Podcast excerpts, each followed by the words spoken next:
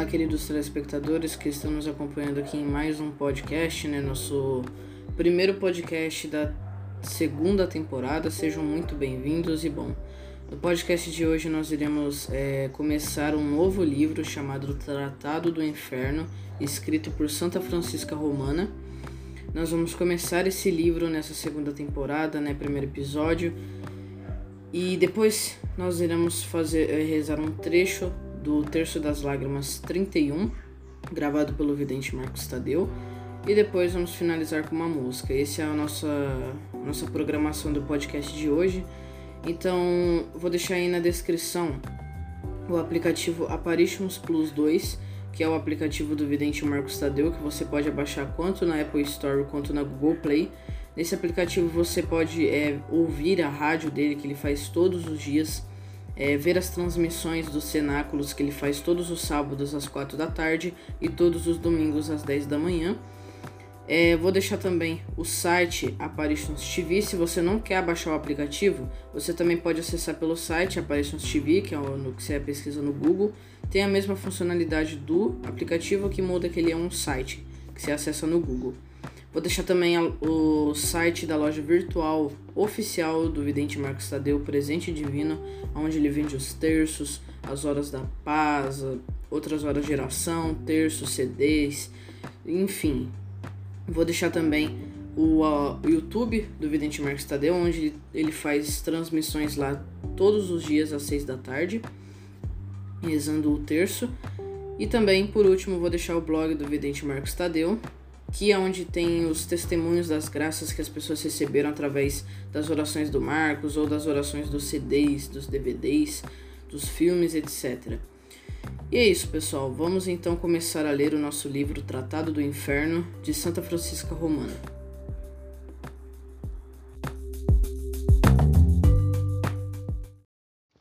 Santa Francisca Romana, viúva fundadora das Oblatas. Na vida desta ilustre viúva, veremos o retrato da mulher forte de que fala o livro da sabedoria, fazendo grande elogio. Nasceu no ano da graça de 1384. Seu pai chamava-se Paulo Bussa e sua mãe Jaqueline Rufredesch. Um e outra originários das primeiras famílias de Roma. Deixou aparecer desde o berço uma tal aversão a tudo que era contrário à pureza tanto que não suportava de nenhum homem, até mesmo de seu próprio pai, alguma carícia ou outras liberdades consideradas legítimas pela natureza. Na idade de 12 anos, ela queria tanto se encerrar em um claustro para servir no restante de sua vida o único esposo das virgens. Fez para isso todos os esforços, mas seus pais, sem consultar suas inclinações, apesar das suas repugnâncias, obrigaram-na a se casar em 1396 com Lourenço Ponziani, jovem nobre de Roma, cuja fortuna vinha desde o seu nascimento. Houve poucos casamentos tão felizes como este, porque houve porque houve poucos tão santos como este. A estima, o respeito e o amor foram mútuos. A paz e a união inabaláveis, estes esposos viveram juntos quarenta anos, sem o menor desentendimento, sem sombra de frieza. No entanto, Francisca mal mudou de estado de vida e já caiu gravemente doente, o que foi a revelação do desgosto que ela teve entrando no compromisso do casamento. Mas a doença não durou muito, porque Santo Aleixo lhe apareceu à noite e a restabeleceu em perfeita saúde. A sua casa era uma verdadeira escola de virtudes. Considerava seus domésticos não como servos e servas, mas como irmãos e irmãs em Jesus Cristo, sem, porém, deixar que esta doçura lhe fizesse negligenciar o zelo e a justiça, quando se tratava de ofensa a Deus, porque não podia suportar que se fizesse qualquer coisa contra os interesses de sua glória seu primeiro cuidado foi estudar o temperamento de seu marido, a fim de evitar escrupulosamente tudo que poderia aborrecer. Considerava-o como seu mestre e como quem, para ela, ocupava o lugar de Deus na terra. Era-lhe tão submissa e obediente que, mesmo quando estava ocupada na oração ou nas práticas de piedade, deixava tudo para lhe dar satisfação ou para cumprir os deveres de seu estado, o que deve ser o principal objeto da devoção de uma mulher casada. Assim, Deus lhe revelou, por milagre, como esta obediência lhe era agradável. Um dia, rezando o ofício de Nossa Senhora, foi tão apressada em interrompê-lo para realizar alguns afazeres de casa que até abandonou por quatro vezes a leitura do mesmo versículo, mas, terminada a tarefa e voltando-se à sua devoção, encontrou este versículo escrito em letras de ouro, ainda que antes fosse escrito em letras comum. Algum tempo depois, São Paulo lhe apareceu em êxtase, lhe explicou que seu anjo da guarda tinha escrito estes novos caracteres para lhe mostrar o mérito da obediência. Tendo o sacramento do matrimônio sido estabelecido por Deus para povoar o céu pelo nascimento das crianças na terra, esta fiel esposa pediu a Nosso Senhor para lhe conceder filhos. Teve, entre outros, um filho que, por feliz presságio, teve por patrono São João Evangelista.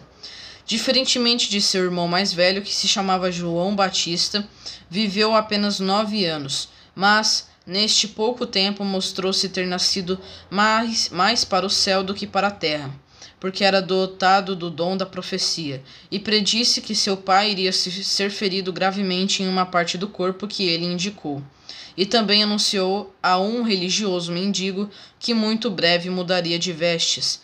Essas profecias se verificaram. Lourenço Ponziani foi ferido em uma guerra eclodida em 1406 entre romanos e napolitanos, e o religioso se tornou bispo. Este santo menino foi atingido pela peste que desolava a cidade de Roma no início do século XV anunciando a sua, anunciando a sua morte, suplicou a sua mãe que lhe enviasse um confessor, porque via Santo Antônio e Santo Onofre, aos quais tinha particular devoção, lhe aparecer para conduzi-la ao céu. O que aconteceu no mesmo dia? Foi enterrado na igreja de Santa Cecília, além Tibre, um ano depois. A santa, rezando em seu oratório, viu seu pequeno João todo radiante de luz e assistido por outro ainda mais radiante que ele. Ele revelou-lhe a sua glória no céu, estava no segundo coro da primeira hierarquia e o anjo que o acompanhava parecia mais belo porque estava em um grau mais alto da glória. Dizia que vinha buscar a sua irmãzinha Inês de apenas cinco anos para ser colocada entre os anjos. Por fim, indo embora, deixou-lhe por, guardião deixou-lhe por guardião esse arcanjo que permanecerá sempre com ela. Disse ela a seu confessor que, quando lançava o olhar a esse espírito celeste, parecia ser a mesma coisa quando uma pessoa olha ao sol e não consegue suportar o brilho de sua luz. O céu difundia sobre ela doçuras do outro mundo, que são o antigozo das alegrias divinas, mas uma cruz lhe foi reservada, uma terrível cruz. Sendo Roma sido atingida pelo rei de Nápoles, Ladislas, Francisca viu a sua casa pilhada, os seus bens confiscados, o seu marido exilado, suportou tudo com uma constância admirável. A tempestade a agitava exteriormente, mas a tranquilidade estava em sua alma e em seu rosto. A serenidade, a tormenta passou. O seu marido voltou do exílio, os seus bens foram restituídos, a paz entrou em sua família. A virtuosa mulher aproveitou esta, dessas desgraças para persuadir seu marido e levar uma vida de perfeita continência. O esposo, santificado pelas virtudes celestes de sua esposa, muito querida, concordou com tudo o que ela queria. Desde então, ela comia apenas uma vez por dia, alimentando-se apenas com pão e água, e também alguns legumes sem sal que comia uma vez por dia. Ela jamais se permitia, durante toda a sua vida, vestir roupas finas e trazia debaixo das vestes, dos vestidos de, de sarja, um áspero cilício e uma cinta feita de crina de cavalo. Além disso, trazia um círculo de ferro que feria sua pele. Não contente com esses instrumentos de penitência, que conservava dia e noite, tomava várias vezes a disciplina feita de corrente de ferro com pontas agudas. Só a obediência, que ela preferia a todos esses atos, lhe fez moderar estes rigorosos quando seu confessor se viu obrigado a lhe mandar usar de moderação. Acrescentava a esta austeridade as obras de misericórdia, assistindo os pobres que ela considerava como imagens do seu Salvador crucificado. Para fazer isso com mais vantagem e mais liberdade, se fez acompanhar por sua cunhada Vanosa, alma muito virtuosa. Iam juntas de porta em porta pelas ruas de Roma, pedindo esmola em favor dos necessitados. Deus agradou-se tanto desta conduta que realizou vários milagres em favor delas, multiplicando o pão e o vinho que distribuíam por seu amor. Então é isso, pessoal. É, a gente parou por aqui. Amanhã nós vamos continuar o livro até nós terminarmos. Então é isso. É, agora nós iremos rezar um trecho, o primeiro mistério do Terço das Lágrimas 31, gravado pelo vidente Marcos Tadeu. A gente vai rezar só um trecho, só um mistério, né? que são sete mistérios, mas nós vamos rezar apenas um.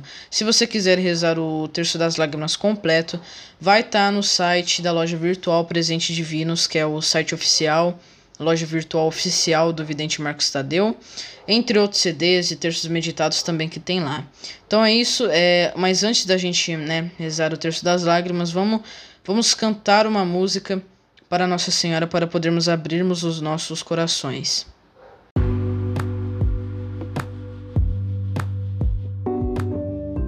Então é isso, pessoal. Esse foi o nosso podcast de hoje. Espero que vocês tenham gostado. Para terminar agora, nós iremos é, ouvir uma música e finalizaremos o nosso podcast. Então espero vocês no, no nosso podcast de amanhã, onde nós continuaremos o livro Tratado do Inferno.